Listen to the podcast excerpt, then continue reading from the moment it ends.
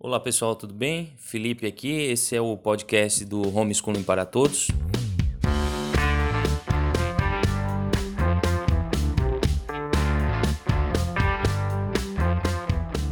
A Homeschool Legal Defense Association é uma associação é, de defesa do homeschooling nos Estados Unidos e eles publicaram um artigo é, colocando as nove abordagens ou filosofias educacionais mais comuns utilizadas no homeschooling hoje. Então eu quero falar para vocês hoje sobre essas nove abordagens ou métodos ou filosofias para trabalhar o homeschooling. Então talvez você já tenha ouvido falar de Charlotte Mason, nós mesmos aqui no podcast estamos é, trabalhando e montando, né, dando uma aula aqui sobre o livro dela em formato de podcast. Nós estamos falando sobre o livro da Charlotte Mason, o primeiro volume de uma série de seis livros dela, ou seis volumes, né? Uh, talvez você já tenha ouvido falar e até trabalhe com o método clássico de ensino ou mesmo Montessori. Existem vários métodos, eu vou tratar esses nove, nove aqui do, do artigo da associação. E, e vamos ver qual que a gente se encaixa, qual que você é, acredita ser o mais interessante para sua família, para sua casa, para os seus filhos, qual que se adapta melhor ao seu estilo de ensinar, qual que se adapta melhor ao estilo do seu filho. Então vamos lá. Antes de começar, aquele aviso de sempre, né? Nosso podcast está no Spotify, Deezer, uh, Anchor, e várias plataformas da Apple e várias plataformas aí de, de áudio. Então você pode ouvir, marca a gente, manda esse podcast para alguém, é, envia alguém que você sabe que vai curtir esse podcast, dá um feedback para a gente. Uma galera tá mandando para a gente o feedback é, dizendo, ó, oh, continua, tô curtindo bastante, o podcast está muito legal, os assuntos estão bem é, objetivos, bem diretos. A gente está tentando fazer o melhor aqui e a gente vai melhorar, vai ficar bom. Continua com a gente aí, beleza? Então, o primeiro método, vamos lá. O primeiro método é o tradicional ou livro didático, né, entre aspas. É o método tradicional. Como é que é esse método? Então, ele é uma escola em casa. Né? Então, é como se fosse uma, uma sala de aula, como se as crianças estivessem numa escola, mas a, a, a casa é adaptada né? no sentido de ter uma escola em casa. Então, utiliza-se de livros didáticos, é o pai, então, ensinando para a criança, e é uma sala de aula configurada em casa. Ele segue os mesmos níveis da série, na maioria das matérias. Então é como se tivesse aquelas séries, né? Primeiro ano fundamental, segundo ano, terceiro ano, aqueles livros, né? Então o livro do fundamental de matemática, o livro do fundamental de português e etc. Então segue a mesma linha, a criança fica ali na primeira série do ensino fundamental, depois passa para a segunda série do ensino fundamental. Então ele segue essa mesma linha da escola, né? Então o cronograma também é semelhante a uma escola tradicional. Então a rotina né? E horários eles são semelhantes a essa a, a escola. Então começa as aulas, tem um intervalo, depois continua a aula e acaba naquele determinado horário, né, predefinido. Então ele tem um estilo, a criança não vai para a escola, ela faz em casa, mas tem o mesmo estilo da escola. Tá? É, os métodos, essas, a, a, essas abordagens aqui, elas são das mais variadas. Essa é a primeira que a gente falou aqui, da, da abordagem tradicional, mas a abordagem da, do homeschooling, ela, as abordagens, né, elas são muito diferentes. E o que eu acho interessante é que é, cada pai, cada família acaba se adaptando a uma abordagem diferente. Né? No início, talvez a gente vai captando alguns métodos de uma abordagem, de outra, né? uma, quer dizer, a gente vai captando uma abordagem, um método, um jeito de fazer uma filosofia de uma ou de outra, né? E, e, vai juntando e vai trabalhando isso e depois a gente vai, acaba se aprofundando em algumas específicas que mais se adapta à nossa filosofia, ao nosso jeito, ao nosso estilo. E então a, a, a o, o, estilo, né, o, essas abordagens, elas são das mais variadas e às vezes o pai quando opta pelo homeschooling, pela educação domiciliar, ele acaba optando por algumas ideias pré-concebidas, né? Então ele, ele, ó, eu quero ensinar o meu filho em casa porque eu, eu quero ensinar mais leitura para ele, literatura, é, língua, idioma, latim, é, eu gostaria de ensinar sobre filosofia, sobre abordagens e, e questões históricas e tudo mais. E às vezes, então, esse pai ele já está direcionado a um tipo de abordagem quando ele pensa dessa maneira. Às vezes o pai viaja muito, uh, o pai, a mãe, a família viajam muito, então eles dizem, olha, eu não tenho como deixar a criança na escola, por exemplo, um missionário que está em vários países várias cidades, estados diferentes ao longo dos anos, do, dos meses, dos anos. Então essa, essa família ela não se adapta à, à escola, vai ficar muito difícil uma criança frequentar inúmeras escolas diferentes, ela acaba tendo prejuízo no, no, no ensino dela, no aprendizado, então os pais optam por é, ensinar a criança em casa. E às vezes um método desse tradicional que eu acabei de de explicar aqui, ele já funciona bem para uma, uma família como essa, por exemplo, ou às vezes um outro tipo de método. Então, geralmente é o estilo da família, dos pais e dos filhos que vão ditar, né, de uma forma mais é, enfática aqui qual método vai usar, qual método é o melhor. O segundo método, então, é, é o Box Curriculum, que seria mais ou menos um, um currículo de caixa, em caixa, encaixotado, ou um pacote completo. É algo bem fechado. É como se o, o currículo daquela. Por exemplo, vamos imaginar aqui o primeiro ano do ensino fundamental. É como se eu comprasse esse currículo hoje por, por alguém, um site, uma empresa, um, uma, alguém que está vendendo esse currículo, e ele me vende o currículo completo, já com todas as disciplinas com roteiro, com tudo que eu preciso para aquele ano do fundamental. Então, é um currículo escolar em casa, obviamente, montado para nós, né? Então, é, a gente usa direto ele, entre aspas, né, direto da caixa. Ele está pronto, pronto para usar. É um currículo completo, ele cobre todas as disciplinas e geralmente para um nível de série específico, como eu falei. Então pega a primeira série do ensino fundamental e eu tenho já o currículo do ano todo, ele está pronto. Então eu vou seguindo as etapas, as matérias, os tópicos, eu vou ensinando aquilo que já está pronto no currículo. Quando chega ao final do ano, ao final daquele currículo, o meu filho ele completou então o primeiro ano do fundamental. É, o que eu acho desse currículo? Eu acho ele interessante, dependendo de, de da onde que você encontrar esse currículo, né? Comprá-lo ou, ou, ou, ou consegui-lo, conseguir esse currículo, ele vai ser legal. Se ele for um currículo bem completo, porque às vezes a família ela não tem uma capacidade é, rápida e, e, e, de tempo e tudo de conseguir esse, de, essa facilidade de conseguir vários assuntos e montar o seu próprio currículo. E às vezes um currículo desse já é, pronto ajuda e muito. Às vezes a família não precisa cumprir aquele, aquele currículo em 100%, mas ele ajuda e muito já, a, a, né, ele facilita, adianta esse, esse funcionamento. É, então, ele é um currículo planejado, né? basta abrir o currículo ali, seguir o plano de aula fornecido, e o cronograma são rotinas já programadas pelo editor do currículo. Então, tem as metas diárias, metas semanais, e assim vai é, seguindo.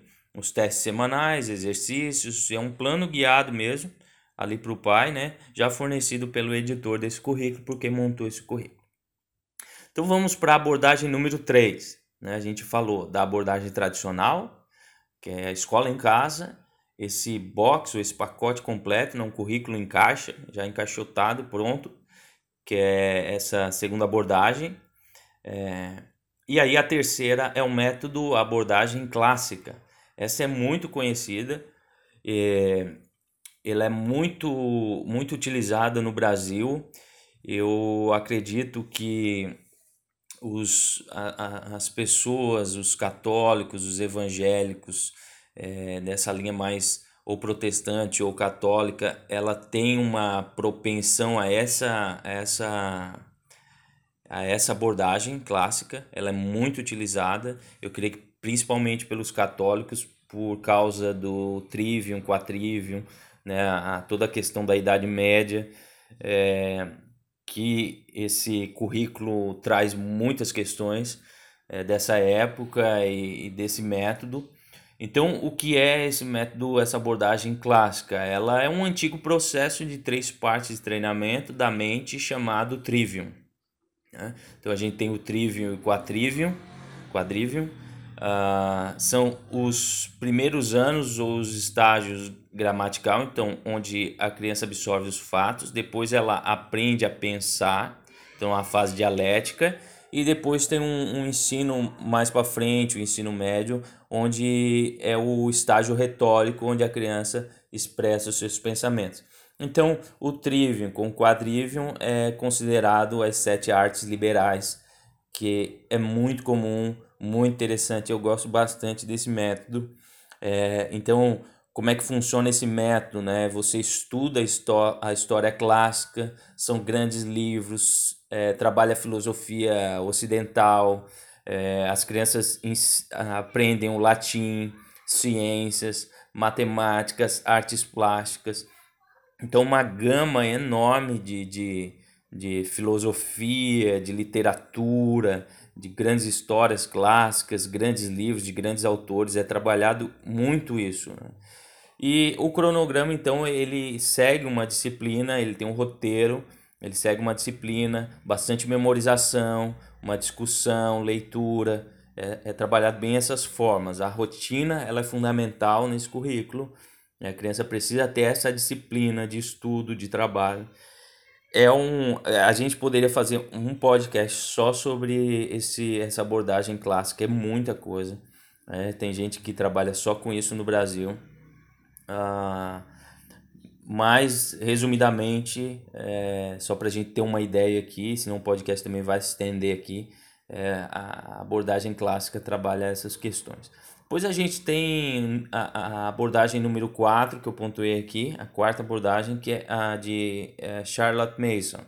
Charlotte Mason foi uma filósofa, uma educadora que montou né, uma filosofia da educação muito boa, são é, na principal, eu diria que a principal obra dela, mas tem várias obras, mas uma das principais, mais conhecidas, são seis volumes sobre educação no lar. É, e aí ela, e, e, que eu diria que ela montou aí nessa obra dela uma filosofia da educação. Eu gosto bastante do método dela, estou gostando, né? E inclusive eu comecei a, a estudar e a ler e a estudar e a anotar bastante coisa do método dela e resolvi fazer um podcast adaptado para aula, né? Então são aulas desses volumes que ela que ela montou a obra dela. Então, para você ter uma ideia, nós estamos na aula 2, estamos indo para a aula 3 agora, eu acho que ainda essa semana, eu já solto a aula 3 dela. E então nós estamos trabalhando, trabalhando aqui o o volume 1 do livro dela chamado Educação no Lar. E aí eu transformo aqui em, em, em áudio, em aula e estou colocando no podcast para vocês. Então, Charlotte Mason foi essa, essa educadora muito conhecida. E a ideia dela, então, veja, uma frase dela é: a educação é uma atmosfera, uma disciplina, uma vida. Essa é uma frase que ela, que ela fala, né? O, que ela escreveu. Então, para você ter ideia um pouco da, da ideia dela. Então, é criar essa atmosfera de uma vida doméstica cultivada, desenvolver bons hábitos, desenvolver o caráter, né? colocar a criança a, a, a estudar e aprender em todos os momentos da vida dela. Então, seja ela é, é, estando na natureza, seja ela é, ajudando dentro de casa, seja ela fazendo as atividades do dia a dia, brincando Mason diz que ela está aprendendo. Né? E é bem, é bem caracterizado também, ela enfatiza muito sobre as questões dos livros é, vivos, né? São grandes autores, compositores, pensadores. Então, construir esse relacionamento com esses livros vivos, ela trabalha bastante isso. Uh, como que funciona o método dela? Então, é, ela usa desses livros para orientar e ensinar os assuntos, né? Ela não, mas os pais, os educadores, né? Usando o método dela. É um uso muito limitado de currículo ou livros didáticos, é totalmente diferente, não faz muito sentido o método dela com um método, por exemplo, do, do box curriculum ou é, até mesmo do, do método tradicional, por exemplo. Né? Então não tem o foco muito naquela disciplina, naquela série em específico. Ou seja, a criança não está na primeira, segunda série, ela vai aprendendo ao longo do tempo e vai criando essa, esse arcabouço teórico e prático de vida, né? E se relacionando então com a natureza, é, compositores, muito artesanato, estudo artístico, grandes autores, pensadores, muito livro, leitura. É, então, leitura em voz alta, leitura individual. Então, tem muita coisa nesse sentido. Então, as aulas são variadas, são aulas curtas, variadas, mas a ênfase, então, ela se dá é, utilizando-se da vida doméstica como parte importante dessa atmosfera. Então, se cria um ambiente em casa de rotina, não só em casa, mas eu digo, né? É, seja uma, um passeio no parque, muita atividade ao ar livre. Então, cria-se um ambiente, uma rotina em que a criança aprenda em todo o tempo, que é isso que ela fala. A gente trabalhou bem esse aspecto, eu acho, na segunda aula, no último podcast sobre Charlotte Mason, e, e a gente pontuou bem esse aspecto aqui. Quer a criança esteja brincando, quer ela vá ou venha, ela está aprendendo. E essa é a ideia, né, de criar essa atmosfera dentro de casa, no lar, para que a criança aprenda todo o tempo. O quinto, a quinta abordagem, quinto, quinto método é um queridinho também, bem conhecido aí do pessoal do homeschooling, que é o método Montessori. Foi um método desenvolvido pela doutora Maria Montessori, então é o nome dela, né? Ele é dirigido para as crianças em ambientes preparados que promovem a aprendizagem. aprendizagem. Então são aqueles ambientes em que a criança, né, na prática, no dia a dia dela, ela vai aprendendo, é, seja com os próprios brinquedos, com as questões de casa, né, a vida doméstica incorpora parte desse aprendizado. É uma abordagem colaborativa de, de ideias variadas. Se você pesquisar materiais de Montessori, desse método, você vai ver vários materiais é, é, de montar, de encaixar, ele geralmente é, um, é, uma, é uma filosofia, uma abordagem que ela está mais voltada para crianças é, em idades menores, mas ainda assim ela pode ser adaptado a, a crianças maiores. É, deixa eu ver o que mais sobre esse método aqui. Ele é então é um projeto é, centrado na criança, né? preparado para promover o aprendizado. Então, é uma prática em conjunto com muitos materiais é, chamados materiais Montessori, né? E, e como eu falei, ele é focado na pré-escola, então mais ou menos indo até o, o ensino fundamental. Mas ele pode ser adaptado, obviamente. Por, eu vou dar um exemplo para você. É, nós não utilizamos o, o método Montessori aqui em casa, mas a gente usa muita coisa do Montessori. Né? Então, alguns brinquedos, algumas é, questões educativas, brinquedos lúdicos e, e, diferenciados, que são métodos da abordagem Montessori. Então, eu não uso esse método como método de ensino, mas acabo encaixando ele em, no, meu, no meu método, meu jeito aqui em casa de educar. Tá? É, é um método bem legal, ele, ele funciona muito bem para crianças que estão começando, que precisam compreender ainda forma, geometria, é, sabe? É, tamanho, altura, coordenação motora. Então ele vai trabalhar bastante esse aspecto. É um cronograma mais suave, relaxado, e ele acaba misturando a rotina né, de casa, rotina de, de aprendizagem de uma forma obviamente bem previsível, né? Porque os pais quando ensinam, por mais que às vezes seja um método que é, tem a possibilidade de a criança estar mais relaxada, mais tranquila no durante o aprendizado, ainda assim os pais são intencionais e previsíveis com relação a isso, né? Então a rotina doméstica de casa ela é muito importante nessa fase, nessa nessa forma de aprendizado por esse método. E então enfatiza também a inclusão de todas as idades na rotina de aprendizagem. As crianças é, é, é, se ajudam, né? se tem mais de, de um filho, por exemplo, uma criança ajuda a outra nesse, nesse método também, é uma forma é, de trabalhar esse método. O sexto método é um método Waldorf. Ele foi criado por Rudolf Steiner. Ele tem uma ênfase espiritual, é, no espiritual e na criança, como uma pessoa inteira. São tópicos e habilidades ensinados em ciclos de sete anos, conforme o desenvolvimento infantil.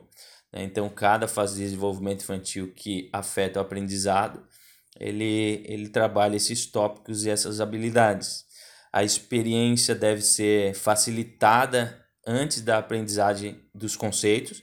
Então, nós não ensinamos os conceitos, como funciona e depois vamos para a prática. Aqui, geralmente, a gente vai para a prática nesse método, né? Então, tem a experiência, coloca a mão na massa, por assim dizer, e depois volta para poder explicar o que significa aquilo que a gente acabou de, fa de fazer. É um método muito comum hoje, né? Hoje tem, tem sido usado isso, inclusive nas universidades, de uma forma chamada sala de aula invertida, mas é um método utilizado aqui para crianças já há muitos anos. Então o ensino deve ser criativo e artístico, são existem as lições principais e aí outros assuntos mais específicos a partir dessas lições eles são construídos. Então, o professor apresenta o conceito, né? o pai apresenta o conceito por meio de muitas histórias e exemplos. Então, é, trabalha mitologia, narrativa, muita arte, artesanato, canções. É, é de fato, tem muito aprendizado prático. O cronograma aí são um ritmo de dias e, e, e, e fundamentações mais importantes para cada horário, né? Então, são aquele, aquela, um aprendizado mais é, abrangente e a partir daquele aprendizado ali a gente vai trabalhando pontos mais específicos é, com a criança. Ele é muito bem combinado com outras abordagens como Montessori e Charlotte Mason, porque também oferece rotinas mais relaxadas, mais previsíveis, mais tranquilas para a criança. Utiliza-se, na realidade, né, para você entender bem, utiliza-se dessas, é, dessas formas mais relaxadas do dia a dia é, para ensinar a criança, certo? Então não é que a criança fica mais tranquila ou estuda menos, mas por exemplo, vou dar uma ideia aqui, vou voltar no caso da Charlotte Mason. Então ela dá ênfase muito a uma, um aprendizado ao ar livre. Então, quando você vai ao ar livre, você vê uma árvore longe. Eu até fiz um post esses dias sobre isso. E você diz para a criança: vai lá, dá uma olhada e volta. E aí ela volta com muitas informações daquela árvore. Então, a partir daquele, aquela experiência, você começa a trabalhar o aspecto de aprendizagem, de pesquisa na criança. Então, você pergunta para ela, mas como é que é a árvore? Que tipo de folha tem a árvore? Né? Ela tem fruto? Como é que ela é? E aí a criança, ela não tinha prestado atenção naquilo, então ela volta para ver a, a árvore novamente. Então, ela diz, não, ela não tem frutos, ela tem folhas pequenas, compridas, a textura é tal, então você vai trabalhando vários aspectos ali, então de uma forma mais relaxada, mas muito bem intencional, né? O sétimo, o sétima, sétimo método, a sétima abordagem é a unidade, é, o estudo da unidade. Né? Então ele incorpora vários assuntos quando, enquanto explora um tópico, um tema específico. Ele integra uma variedade de atividades materiais de aprendizagem, então de viagens é, de campo, banquetes medievais e fantasias, construções de modelo, cronogramas e projetos de ciência, uh, livros, sempre unificado em torno de um tema principal. Então tem um tema principal, você vai trabalhando é, temas mais específicos. Então, por exemplo, está trabalhando história de repente você começa a destrinchar história medieval. Então você faz, começa a montar fantasia, monta um banquete medieval, a criança vai aprendendo através daquela, daquela fantasia toda ali, daquela construção, né? É, e aí ela começa a fazer um trabalho de ciência do, do planeta Terra, planeta, é, o sistema solar e várias questões desse tipo. Então você vai trabalhando pontos específicos é, a partir de um tema principal. Ele é orientado então por interesses, né, direcionado a, a pais ou criança, sempre orientado por esses interesses. Então o pai ou a criança, ela tem uma orientação por é, atividades ou interesses específicos. Então a gente trabalha mais enfaticamente esses interesses, esse método, né? Então ele acaba capitalizando ali essa inclinação natural das crianças por determinados padrões, né? Ou temas, ou, ou algo que a criança já está motivada, orientada a aprender. Isso é interessante porque eu acabo utilizando um pouco disso, porque eu, eu, eu gosto de dar ênfase àquilo que um dos o meu filho, né, ou a minha filha, eles já têm um certo interesse por algum, algum assunto específico. Então eu gosto de trabalhar esse assunto dando ênfase para que ele possa se desenvolver ainda mais naquilo que ele já gosta, né, daquilo que eles já gostam de fazer. Então ela, ele acaba sendo adaptável, adaptável a diferentes é, preferências e, e, formas de aprendizagem, né? Uh, deixa eu ver quem mais que eu posso falar sobre esse estudo aqui de unidade, essa, essa abordagem. Ele integra, é, se integra facilmente, né? A outras abordagens, então, eu posso trabalhar, por exemplo, o método Montessori, o método tradicional, e trabalhar essa, essa abordagem mais específica por unidades e por temas. E então a gente pode usar, por exemplo, um tema específico mais geral por um semestre ou por ano ou alguns um trimestre, por exemplo, e aí ir trabalhando é, complementarmente alguns assuntos específicos desse tema maior. O cronograma aí depende da, do nível e do, daquilo que tu vai abordar durante determinado tempo. Então ele é bem flexível. E, e aí muitos é, pacotes de currículo né, já tem ah, essas unidades, esses tópicos, já tem os cronogramas específicos, né, dependendo da idade, dependendo de quem é o autor desse, desse currículo aí, desse, dessa abordagem. Certo? Tem o, o, o oitavo, a oitava abordagem. Essa é uma. Eu não sei se ela é muito comum no Brasil. Eu acho ela bem. Ela, eu, eu acho que ela requer, por, por mais que ela seja uma das mais simples, eu acho que ela requer uma capacidade muito grande dos pais é, que é o ensino não a não escolaridade, né, direcionado ao prazer da criança, no sentido, deixa eu explicar melhor, né, um, é um ensino doméstico não direcionado, é, é não escolarizado, desculpa, ele é direcionado à criança de uma forma não escolarizada. Então, ou seja, ele não tem teste, ele não tem currículo, ele se apoia principalmente na aprendizagem é, no aprendizado natural, ele facilita o aprendizado de tópicos nos quais as crianças estão interessadas. Então, essa abordagem ela tem vários nomes aqui, é, é só uma, né? Ela é chamada de autodirecionada também. Pode encontrar inúmeros outros é, nomes para essa abordagem. É uma abordagem então dirigida à criança e orientada por interesse. É uma vida sem escola, entre aspas. Né? A criança ela é motivada a aprender em vários aspectos da vida dela, mas não tem um, um cronograma rígido, então não tem um cronograma, não tem um cronograma definido, né? Há uma liberdade para definir horários é, que funcionem melhor para a criança ou para a família. Então é um é um método que ele não, por assim dizer, não acredita naquele na escolaridade formal, né? Então ele deixa a criança a sua forma mais natural de aprendizado de um sentido mais livre, mais tranquilo, seja para ela mesma ou para a família.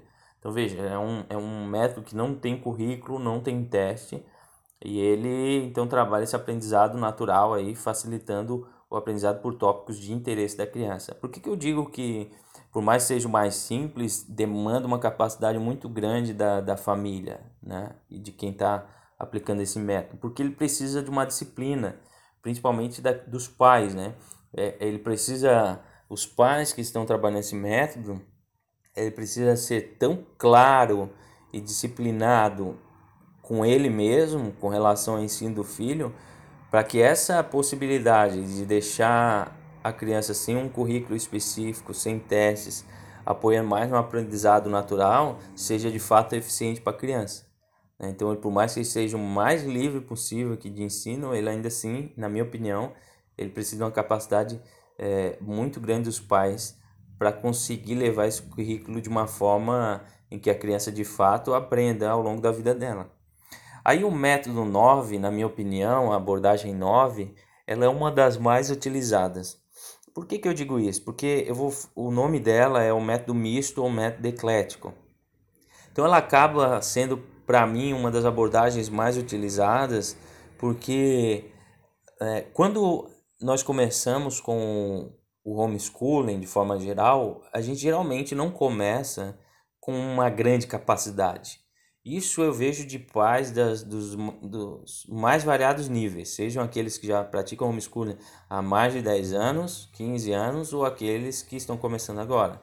Sempre o aprendizado vem conforme você começa, conforme você se desenvolve, conforme você ensina os seus filhos, conforme o tempo passa, conforme os filhos nascem, e você vai aprendendo cada vez mais e vai se adaptando mais ao método de homeschooling. Então, por que, que esse é um, eu creio que seja um dos mais utilizados? Porque no início você vai ainda conhecer a sua rotina, a sua forma de ensinar e o estilo do seu filho de aprendizado, de aprendizagem. Então, como é que ele aprende? Como é que seus filhos aprendem? Às vezes um filho aprende diferente do outro. Então você vai começar a aprender, você começa a entender como é que funciona todo esse processo, inclusive o seu de ensinar o seu de pesquisar, o seu de aprender e de passar esse conteúdo.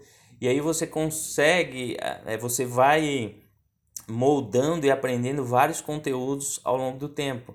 Então provavelmente você vai chegar numa fase que você está utilizando partes de métodos diferentes, de abordagens diferentes. E por mais que você chegue a um determinado momento, você diz, não, essa abordagem para mim é a melhor. Então você dá ênfase àquela abordagem, por exemplo, ah, eu gosto muito do método Montessori. Então você começa a dar ênfase àquela abordagem, você segue a filosofia, você lê sobre o assunto, você aprende sobre aquilo ali, mas ainda assim você acaba incorporando outros métodos, né? Que é, ela, eu creio que alguns métodos eles vão, é, eles têm uma, uma homogeneidade, uma interação, melhor dizendo, entre eles.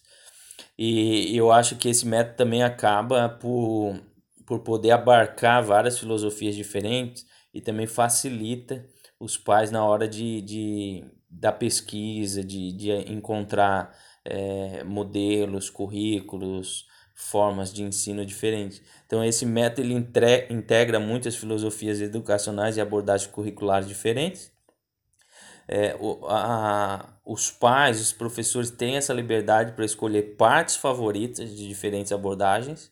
Então, isso é, eu, eu creio que é muito interessante, principalmente os pais que estão começando, porque é, você não precisa estar tá com aquela mente fechada, aquele jeito fechado, não, tem que ser esse método, agora eu não conheço. Aí o pai fica frustrado porque ele não sabe como fazer. E tu imagina só se você for Vamos pensar comigo aqui, se você for utilizar o método da, da Charlotte Mason é, para trabalhar só o método dela, só a abordagem dela, só o jeito dela. Ora, ela tem seis volumes, seis livros de uma filosofia muito bem escrita da educação.